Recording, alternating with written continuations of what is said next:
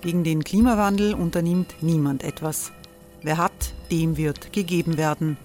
Und Frauen verdienen weniger. War ja immer schon so. Man ärgert sich und macht weiter. Was aber, wenn nicht? Wir haben eine Idee. Die Falter Arena macht die Bühne frei für Menschen und Projekte, die das Land verändern. Mein Name ist Eva Konzett. Ich leite das Politikressort im Falter. Und am Sonntag, den 26. Mai, veranstalten wir im Wiener Stadtsaal die nächste Falter Arena. Mit dabei unter anderem der ehemalige Politiker und Neosänger Matthias Strolz, Theresa Imre von Markter, Sonja Jöchtel von Love Politics oder Kari Ochsner von Ochsner Wärmepumpen. Machen statt jammern. Wir schauen uns an, wie das funktionieren kann. Kommen auch Sie vorbei. Alle Informationen und Tickets finden Sie unter falter.at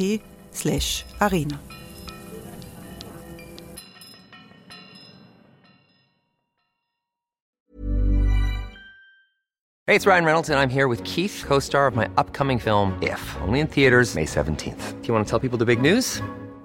All right, I'll do it. Sign up now and you'll get unlimited for $15 a month in six months of Paramount Plus Essential Plan on us. Mintmobile.com slash switch. Upfront payment of $45 equivalent to $15 per month. Unlimited over 40 gigabytes per month. Face lower speeds. Videos at 480p. Active Mint customers by 531.24 get six months of Paramount Plus Essential Plan. Auto renews after six months. Offer ends May 31st, 2024. Separate Paramount Plus registration required. Terms and conditions apply if rated PG.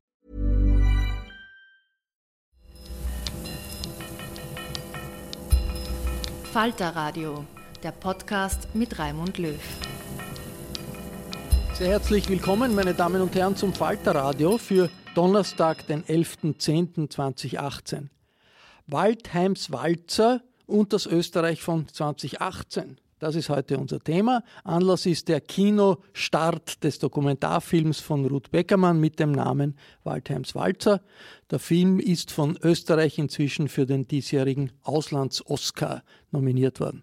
Und ich freue mich ganz besonders, dass Ruth Beckermann in die Falter-Redaktion gekommen ist. Herzlich willkommen. Sie hat viele Filme gemacht. Waldheims Walzer ist der erste, bei dem sie auch selbst die Kamera in die Hand genommen hat. Stimmt's?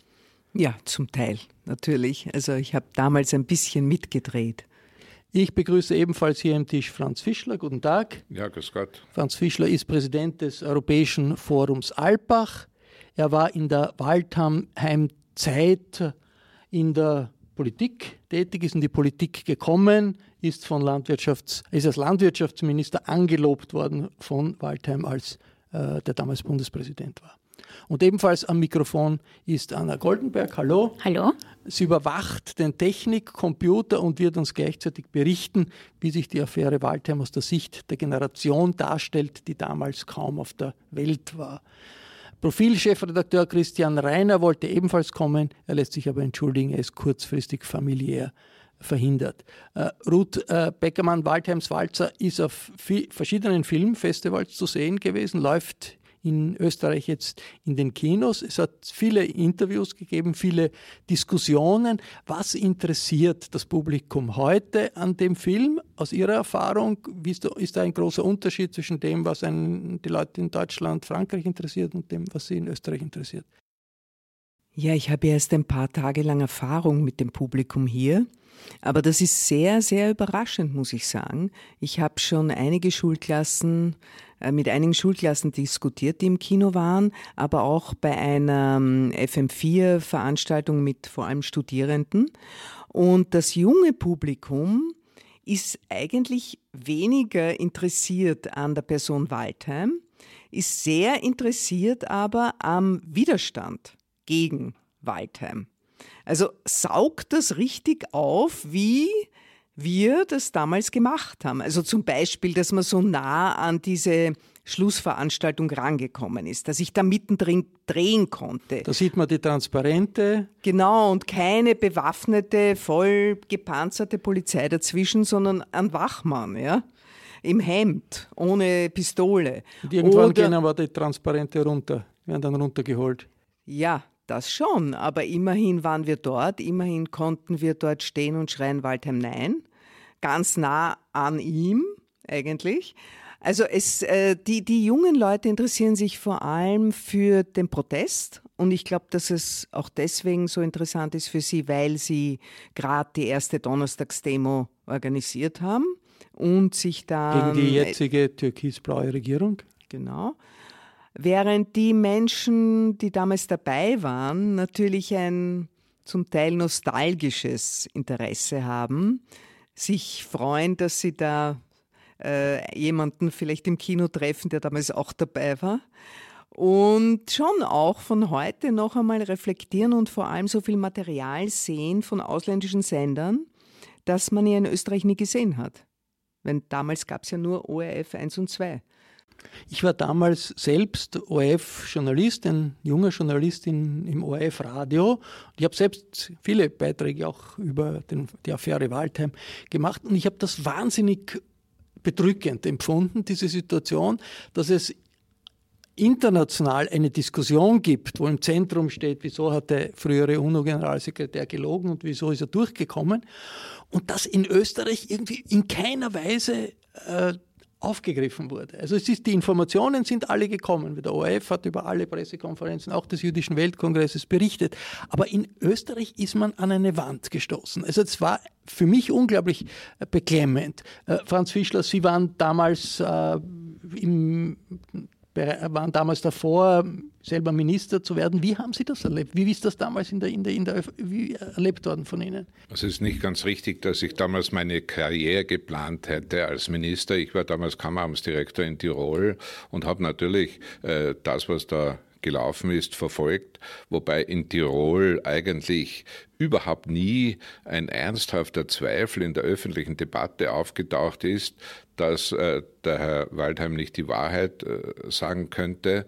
Äh, es ist das alles dominiert worden von den Parolen, die vor allem von der ÖVP ausgegeben worden sind. Ja, wir wählen, wenn wir wollen. Wir lassen uns nicht vom Ausland reinreden, wer in Österreich Bundespräsident sein darf die äh, Herren des jüdischen Weltkongresses äh, sind Lügner, etc., etc. Das kennen wir alle. Ja? Und äh, was für mich eigentlich äh, schon einen enormen Eindruck hinterlassen hat, ist, äh, wie ich jetzt den Film gesehen habe, ja, damals ist es noch durchgegangen. Damals hat immerhin eine Mehrheit der Österreicher Waldheim mehr geglaubt als äh, den Waldheim-Gegnern. Wenn man den Film gesehen hat, dann ist man, glaube ich, ziemlich überzeugt davon und ich glaube, eine große Mehrheit äh, überzeugt davon, dass dieser Mann nicht die Wahrheit gesagt hat. Das war, das ist damals über, weder über den ORF noch über die Printmedien ganz klar herübergekommen. Da war auch in den Medien eine sehr einseitige Berichterstattung. Ist ja auch kein Zufall, dass man jetzt in den Archiven Material gefunden hat, äh, dankenswerterweise, Frau Beckermann, äh, das nie ausgestrahlt wurde, das nie in die Debatte geworfen wurde. Ja. Also es hat damals eine sehr, wie soll ich sagen, einseitige Berichterstattung in Wahrheit gegeben. Jetzt, aber das ist genau wie Sie sagen, aber man hat ja auch den, den Dokumenten nicht geglaubt. Richtig. Die Wehrstammkarte ist ja Dokument. Richtig. Das ist schon. Richtig, das hat man also mit äh, dem Argument zur Seite geschoben, da hat, das hat irgendwer ausgefüllt, nicht, aber nicht der Herr Waldheim. Ja? Und äh, dass man solche ja, eigentlich aufgelegte Lügen äh, nicht entlarvt hat, ist im Nachhinein betrachtet äh, schon auch ein bezeichnendes Bild, äh, wie damals in Österreich politisch gedacht wurde. Anna Goldenberg, äh, das Buch Versteckte Jahre über die Geschichte des äh, Großvaters, äh, deines Großvaters, äh, der überlebt hat als U-Boot in Wien, hat auch irgendetwas mit dem Fall Waldheim zu tun, nämlich? Nämlich, dass die Waldheim-Affäre meinen Großvater überhaupt erst dazu gebracht hat, ähm, seine Erlebnisse aufzuschreiben.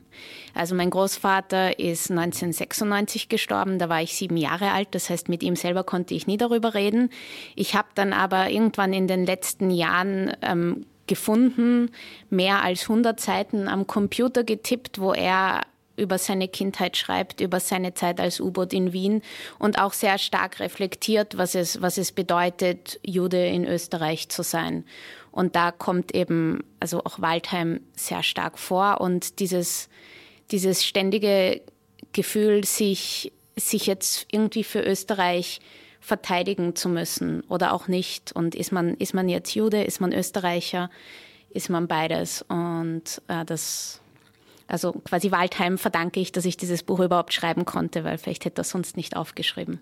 Jetzt das Bemerkenswerte ja politisch damals war, dass eigentlich äh, die ÖVP äh, unter Alois Mock einen einen antisemitischen Wahlkampf geführt hat. Immer gesagt hat, wir sind natürlich gegen Antisemitismus, aber de facto antisemitische Codes ausgeschickt hat. Also dass äh, äh die Geschichte vom, vom damaligen äh, Parteisekretär, äh, der gesagt hat, also der, der Waldheim müsste, hätte sechs Juden ein, äh, eigenhändig umbringen müssen, dass er wirklich schuldig ist, die jetzt erst recht Geschichte, die gelbe Farbe der Plakate, die erinnern an das Gelb der, der, der Judensterne unter den Nazis. Also da war ein, eine antisemitische Message. Ist das damals irgendwie problematisiert worden in der ÖVP oder hat es irgendwo in der ÖVP mal eine Diskussion gegeben, dass jemand äh, gesagt hat, bitte, das können wir nicht machen?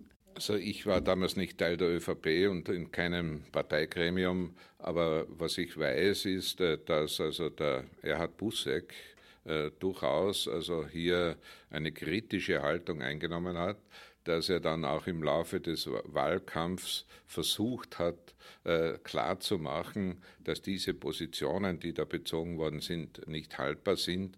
Aber auch der Herr Busseck hat sich in seiner Partei damals nicht durchgesetzt. Ja äh, ich meine, ich, es liegt mir fern, die ÖVP zu verteidigen. Das war ein antisemitischer Wahlkampf.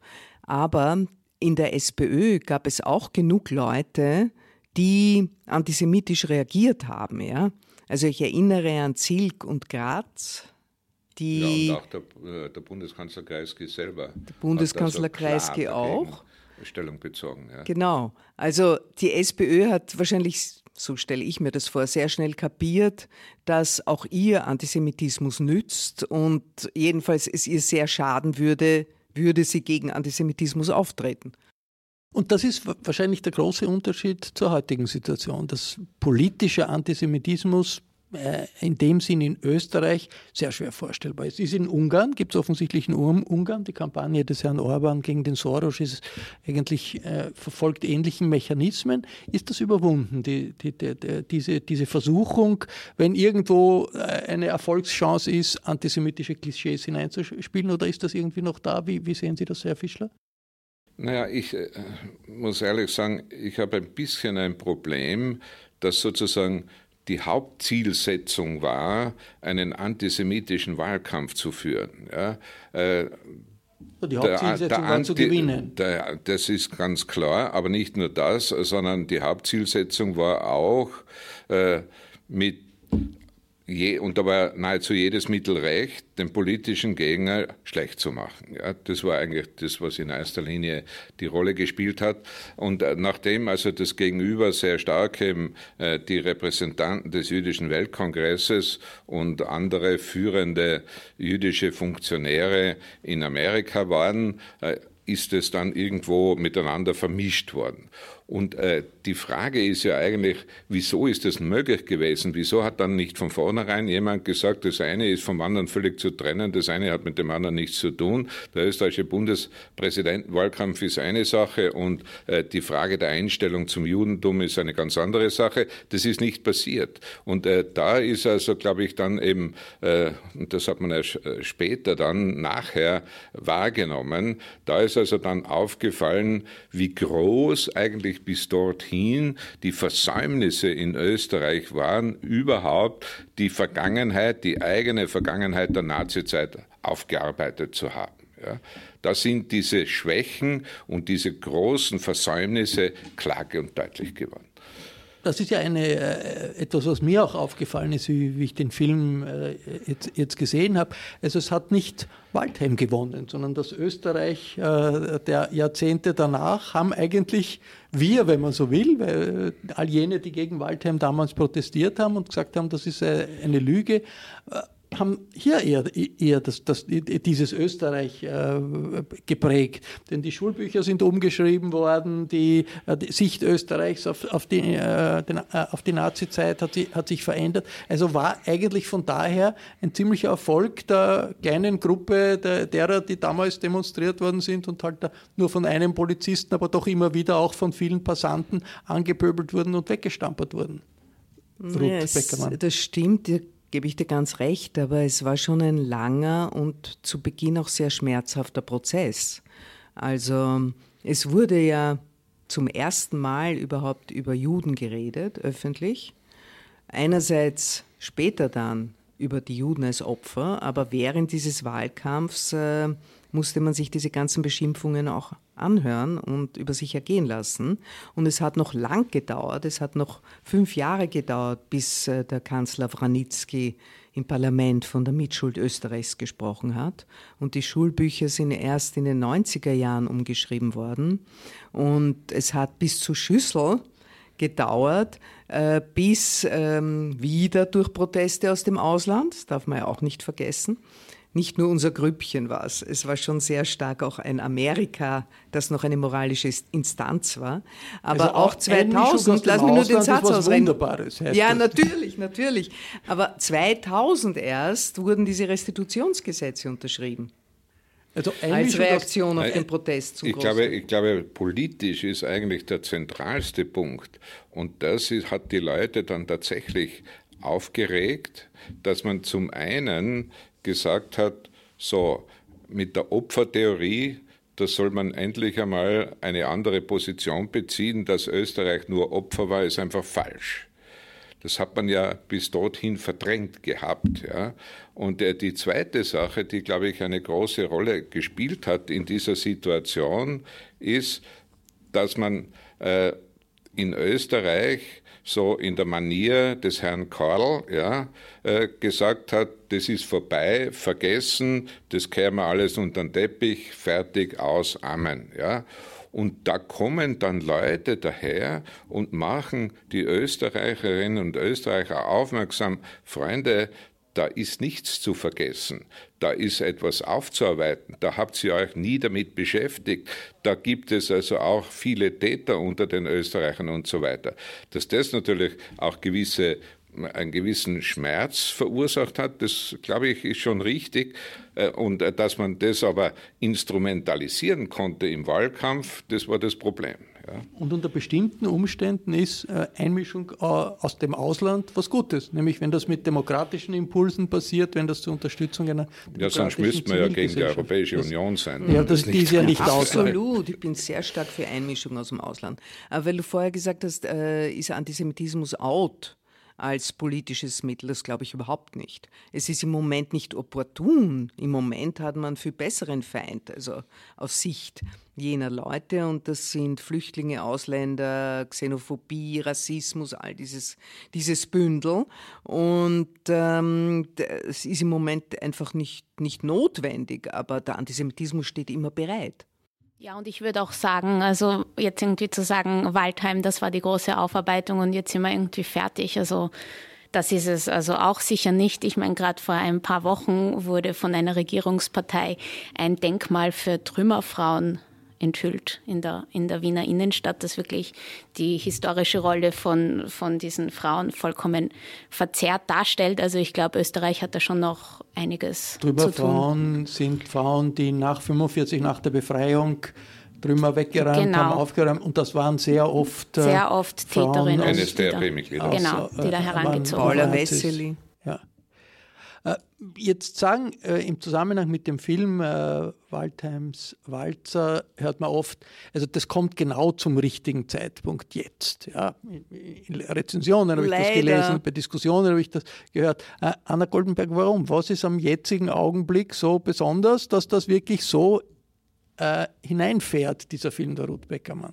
Ich finde das Spannende als, als jemand, der der diese Zeit nicht selber miterlebt hat, ist sich da ähm, zu überlegen, würde das. Ryan Reynolds here from Mint Mobile. With the price of just about everything going up during inflation, we thought we'd bring our prices down. So to help us, we brought in a reverse auctioneer, which is apparently a thing. Mint Mobile unlimited premium wireless. Ready to get 30, 30, bit to get 30, bit to get 20, 20, 20, bit to get 20, 20, bit to get 15, 15, 15, 15 just 15 bucks a month. So, Give it a try at mintmobile.com/switch. slash $45 up front for three months plus taxes and fees. Promo rate for new customers for limited time. Unlimited more than 40 gigabytes per month. Slows. Full terms at mintmobile.com. jetzt passieren? Quasi was, was wäre anders und, und was wäre gleich? Und ich glaube, einiges wäre anders, weil es, so wie das in dem Film zumindest dargestellt wurde, dieses Informationsvakuum in Österreich, dass man da so abgegrenzt ist von der Rest der Welt. Ich glaube, das gäbe es jetzt nicht mehr so. Aber was es, glaube ich, sehr wohl noch gäbe, und das ist, glaube ich, auch das, warum, warum dieser Film sich jetzt so aktuell anfühlt, ist, dass man mit Lügen ähm, ziemlich weit kommt in der Politik. Im Film Waldheims Walzer ist ja Ruth Beckermann engagierte Erzählerin, Beobachterin und Dokumentaristin der Affäre.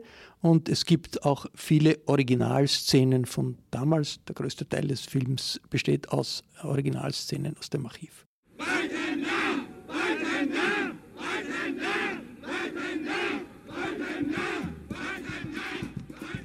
Ich erinnere mich an seine Hände, sein Lächeln.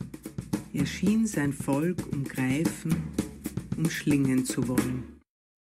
The New York Times reported today that Kurt Waldheim, the former Secretary General of the United Nations, was attached to a German army command during World War II, which engaged in mass deportation of Greek Jews. A, he was a Nazi. B, he's a liar. And C, he was present at places where war crimes were committed. Ich war nicht Mitglied, das ist eingetragen worden von Verwandten.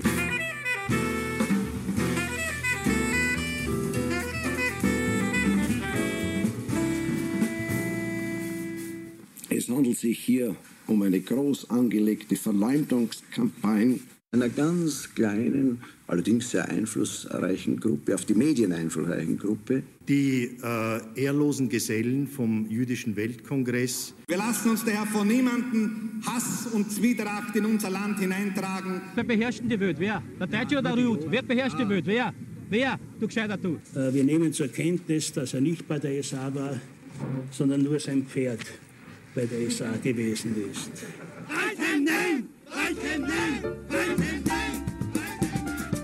Wenn Sie sagen, dass er drei Jahre vergessen hat, das ist unmöglich. Das ist kein Teufel. Der Mensch ist katholisch. Sie werden nichts finden. Wir waren anständig.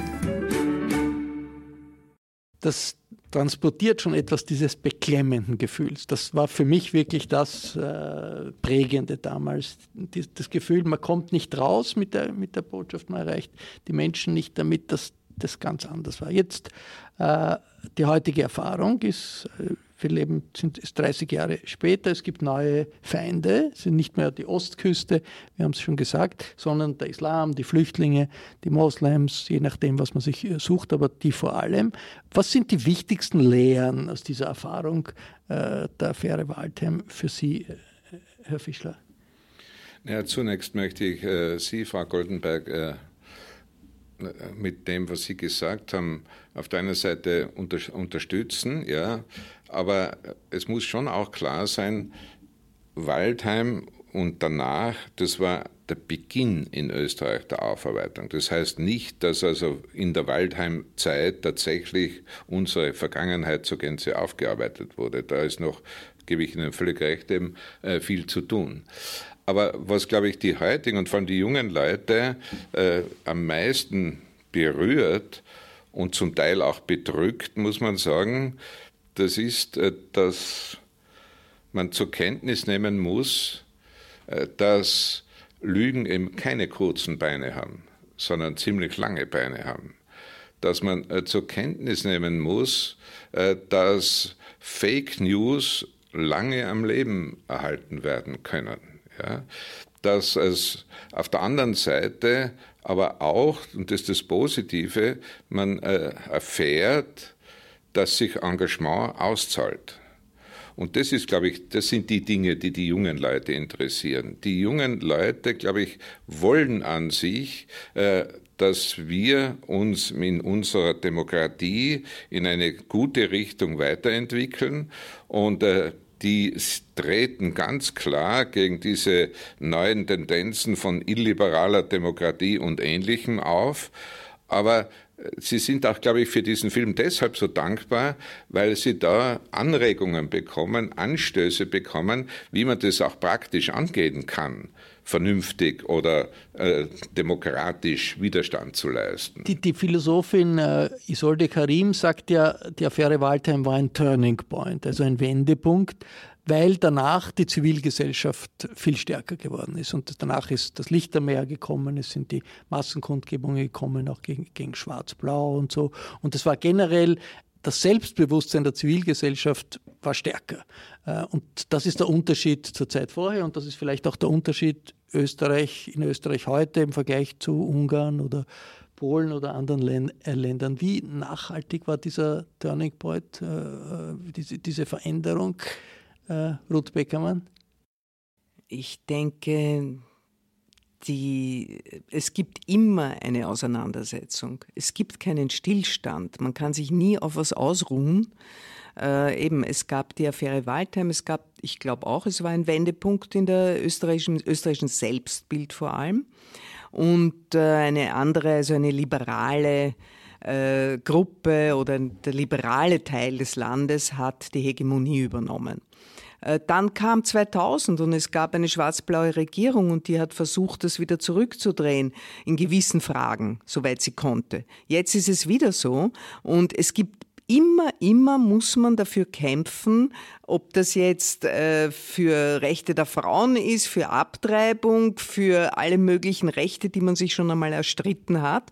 Da kann man nicht glauben, dass die jetzt in Stein gemeißelt sind. Es gibt eben leider heute eine Regierung, die versucht, an diesen Rechten zu schrauben und die zum Teil zurückzuschrauben. Ja? Das ist wahrscheinlich auch eine Erfahrung, die jetzt zum Beispiel auch in Amerika gemacht wird. Nicht unter Trump, wo eine ganze Reihe von äh, Rechten, die in den letzten Jahrzehnten erworben äh, worden sind, in Frage gestellt werden und äh, nach der Ernennung, jüngsten Ernennung eines Rechtsaußenkandidaten im Supreme Court weiß auch nie, niemand, ob nicht auch das Recht auf Abtreibung, die Situation der Frauen äh, sich dramatisch verschlechtern könnte. Also das ist vielleicht eine Erfahrung. Die Kombination von damals ist heute wirklich, es muss, es ist nichts, nie was total fix nichts. Es müssen alle erworbenen Rechte müssen immer wieder erkämpft werden. Man könnte sie auch äh, Anna Goldenbeck eher deprimierend sehen, sagen, so viele Demonstrationen hat es gegeben, so viele Aktionen äh, hat es gegeben und jetzt drehen wir den Fernseher auf und es gibt eine Heiligsprechung des Jörg Haider. Darauf wollte ich gerade hinweisen, nicht?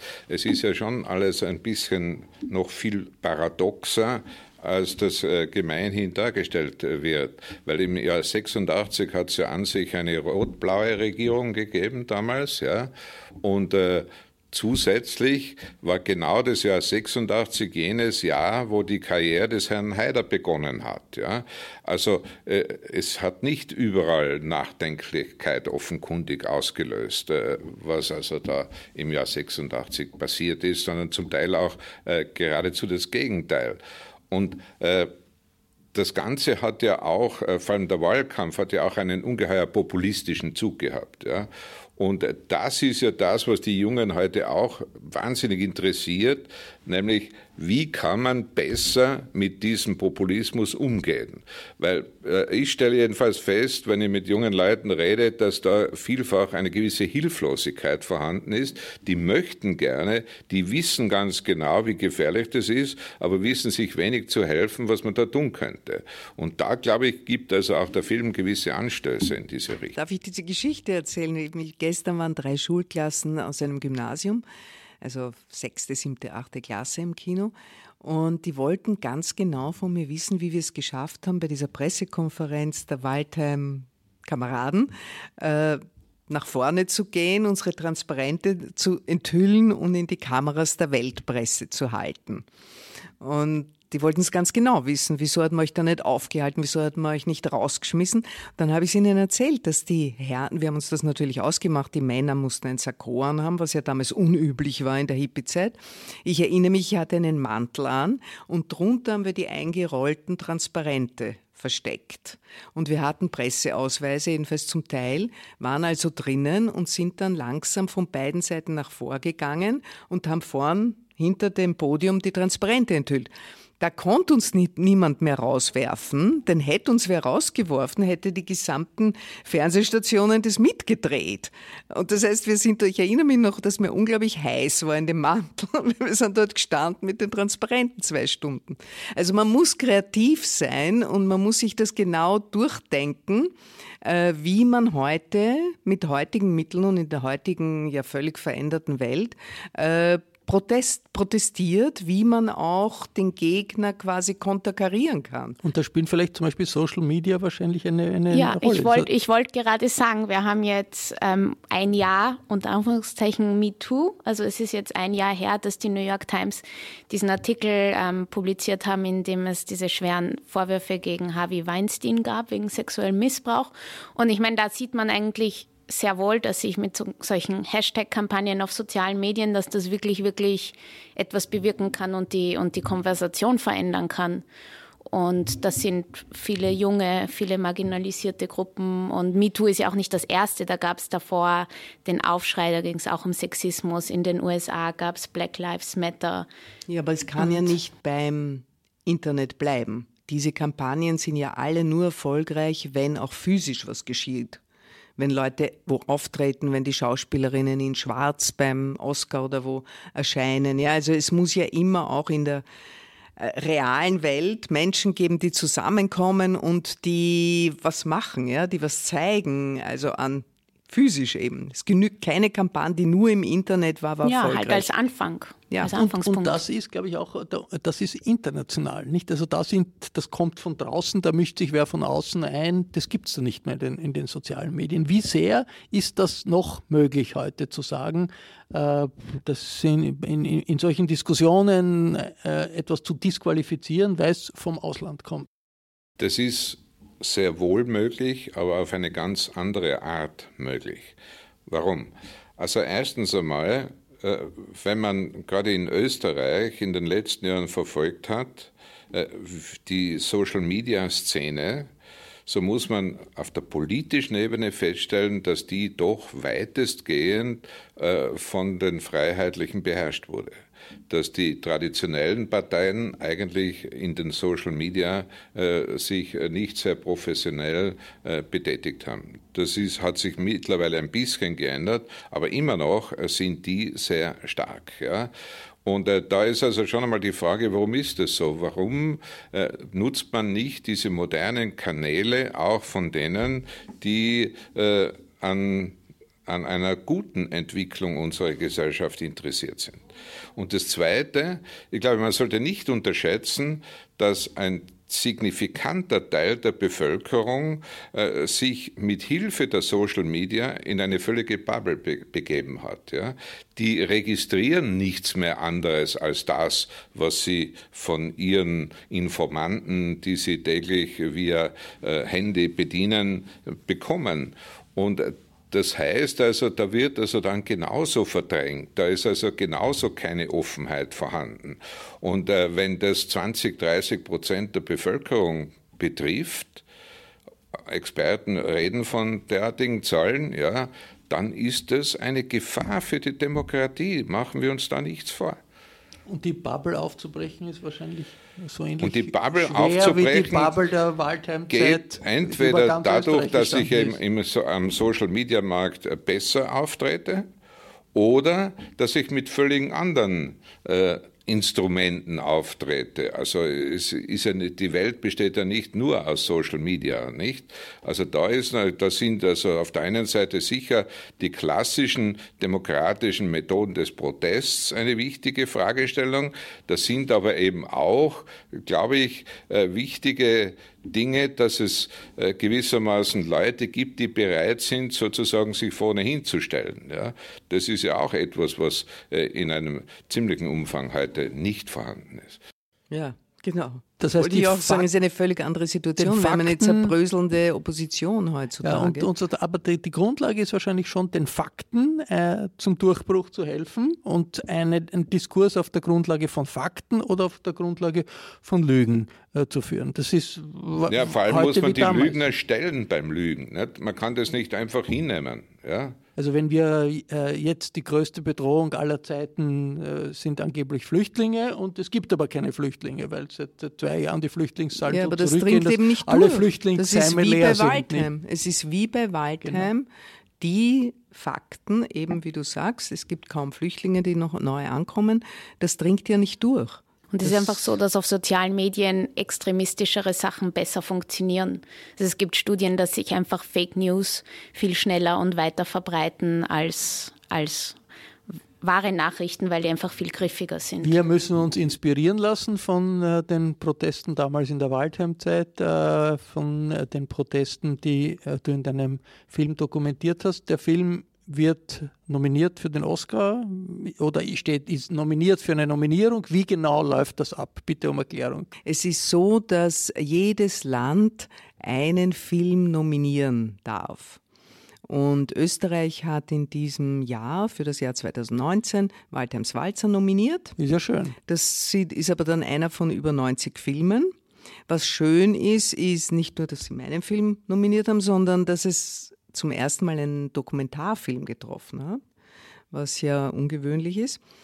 Und äh, der Film läuft, ich fahre morgen zum New York Film Festival, der Film läuft jetzt in Amerika an und ich bin natürlich sehr neugierig, wie er dort ankommt. Es leben ja kaum mehr äh, Leute, die damals aktiv waren. Also Eli Rosenbaum lebt noch, Neil Scher, der im Waldheim dann, also mitgewirkt hat im amerikanischen Justizministerium, äh, dass Waldheim auf die Watchlist kam. Der wird am Samstag ins Kino kommen. Also ich bin neugierig, äh, was es dort vielleicht noch an, an, an, neuen Informationen oder Meinungen gibt. Und das Finale zum Oscar, das ist dann im Februar des nächsten Jahres. Daran denke ich nicht. Das war das Falterradio für Donnerstag, den 11.10.2018. Ich bedanke mich hier am Tisch bei Ruth Beckermann, bei Franz Fischler und bei Anna Goldenberg. Ich verabschiede mich von allen, die uns auf UKW hören, im Freirad Tirol und auf Radio Agora in Kärnten. Im Falter lesen Sie die großen Kontroversen über die Zukunft eines weltoffenen Österreichs in einem starken Europa. FPÖ-Innenminister Kickel passt das offensichtlich nicht wirklich in den Kram, aber abonnieren kann man den Falter trotzdem, auch im Internet über die Homepage www.falter.at slash abo.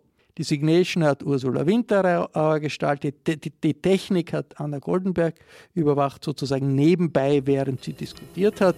Für nächsten Samstag bereiten wir ein Gespräch mit dem internationalen Korrespondenten der Financial Times, Gidon Rachman, und der Außenpolitikexpertin Eva Nowotny vor über Donald Trump, über China und Europa. Ich darf mich verabschieden. Bis zur nächsten Folge.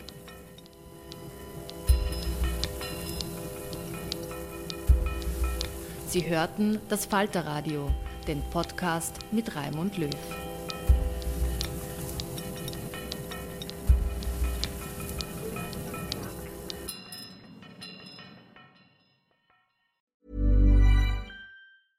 Okay, I have two new obsessions that I need to share with you. Impress No Glue Press On Manis and Impress Press On Falsies Lashes. Trust me, these are getting ready game changers. Both require no glue, so there is no damage to your natural nails and lashes, no mess, and no annoying dry times. Just one step and you're done. Boom instant glam. Visit impressbeauty.com slash presson and use code PRESSON25 at checkout for 25% off Impress Manicure and Press-On Falsies. Imagine the softest sheets you've ever felt. Now imagine them getting even softer over time That's what you'll feel with Bowl and Branch's organic cotton sheets. In a recent customer survey, 96% replied that Bowl and Branch sheets get softer with every wash. Start getting your best night's sleep in these sheets that get softer and softer for years to come. Try their sheets with a 30-night guarantee. Plus, get 15% off your first order at bowlandbranch.com. Code BUTTERY. Exclusions apply. See site for details.